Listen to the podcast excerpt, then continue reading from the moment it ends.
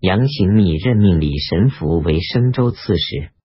杨行密发兵讨伐朱全忠，以副使李承嗣暂时主持淮南节度使府中事务。军吏想要用大船运送军粮，都知兵马使徐温说，运路很久没有通行，芦苇堵塞，请用小艇，也许容易通行。军队到达宿州，适逢久雨不停，载重的大船不能前进。兵士面有菜色，然而小艇先到了。杨行密因此认为徐温才能出众，开始与他商议军事。杨行密攻宿州，没有攻下，终于因为粮运供应不上而退兵回广陵。秋季七月，孔公取城陇二州，兵士没有经过战斗，到秦州。周居居城守御，于是从故关回来。韦一范做宰相的时候，经常接受人家的贿赂，然后许给官职。不久因母死免官居丧，每天被讨债的人吵闹骚扰。亲历流言美，负债尤其多，所以对韦一范的起复再用极为迫切。每天派人觐见两中尉枢密及李茂贞。向他们求情，贾诩遗物，命令韩草拟起复为一犯的制书。韩说：“我的手腕可以折断，这件制书不能草拟。”立即持书辩论。为一犯为母守丧没有几个月，急忙让他起复，实在骇人听闻，损害国家的体面。左军中尉韩全会等派往监视学士院的二个宦官勃然大怒，说：“学士不要将死当作儿戏。”韩把书交给他们，脱去衣服就睡觉了。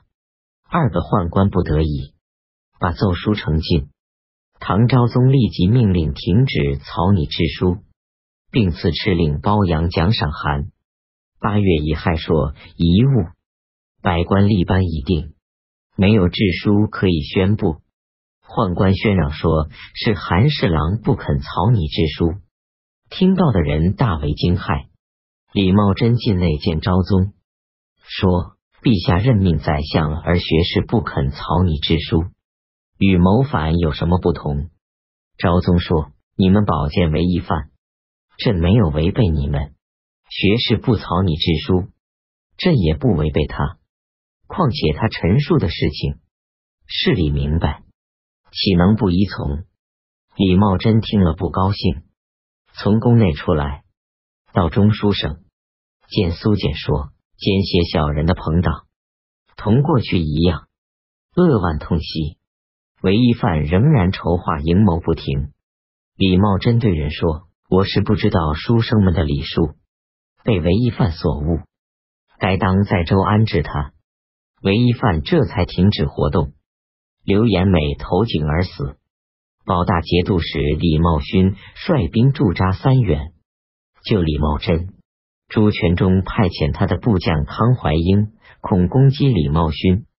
李茂勋逃走。李茂勋是李茂贞的堂弟。当初孙儒死了，他部下的士卒大多跑到浙西，前喜爱他们骁勇彪悍。编为中军，号称吴永都。行军司马杜陵劝谏说：“狼子野心，将来必定成为大患，请用本地人代替他们。”钱不从，钱钱往前进军，命令吴勇右都指挥使徐婉率部众治理护城河道。镇海节度副使程吉听到士卒的怨言，报告前，请求停止徭役。钱不从，丙戌十三日，钱亲自宴请各位将领。徐婉谋划在酒席宴前杀死钱，没有成功，声称有病先退席。钱感到奇怪。丁亥十四日，命令徐婉率领部下的军队先回杭州。到达杭州外城，徐婉听任兵干焚烧抢掠。吴勇左都指挥使许再思率领迎侯前回杭州的军队，与徐婉会合，向前进逼劫杜使所居牙城。钱的儿子钱传英与三成都指挥使马绰等闭门抵御，牙将潘长攻击徐婉，徐婉撤退驻扎龙兴寺。钱回杭州，到达龙泉，听说变乱，疾驰到杭州城北，派成即竖起钱的旗鼓与徐婉作战。钱改换平民服装，程小舟在夜里到牙城的东北角。越过城墙进入城内，打更的兵卒倚着鼓睡觉。钱亲自杀了他，城中才知道钱到了。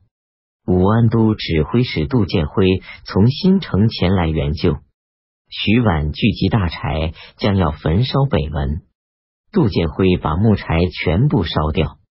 杜建辉是杜陵的儿子。湖州刺史高彦听说钱遇到危难。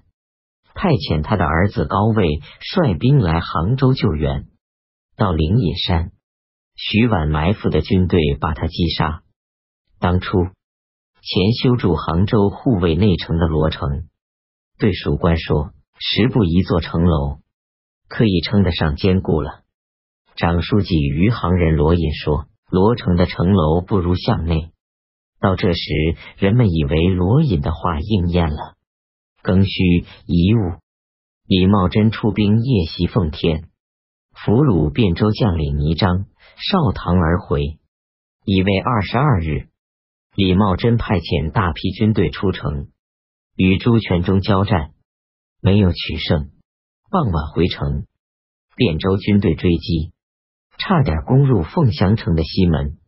己亥二十六日，朝廷再次启用前户部侍郎。同平张氏为一犯，让姚继草拟制书，为一犯不推辞，立即上表谢恩。第二天就到职任事。西川军队请求借路过兴元，山南西道节度使李继密派兵驻守三泉进行抗拒。辛丑二十八日，西川前锋将领王宗波攻打三泉，没有攻下。退兵保守山上的营寨，亲历柳修业对王宗波说：“您全族归顺了人家，不为人家拼死战斗，用什么保全自己？”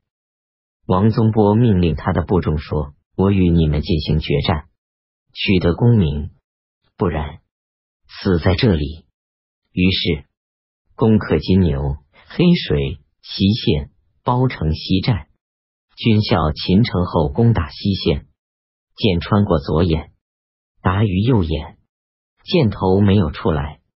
王建亲自用舌头舔他的伤口，脓血溃派，箭头随出。王宗波攻打马盘寨，李继密战败，逃回汉中。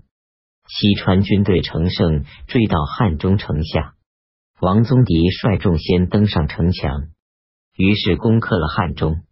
李继密请求投降。迁往成都，王宗迪得到步兵三万，骑兵五千，进入汉中城内驻扎。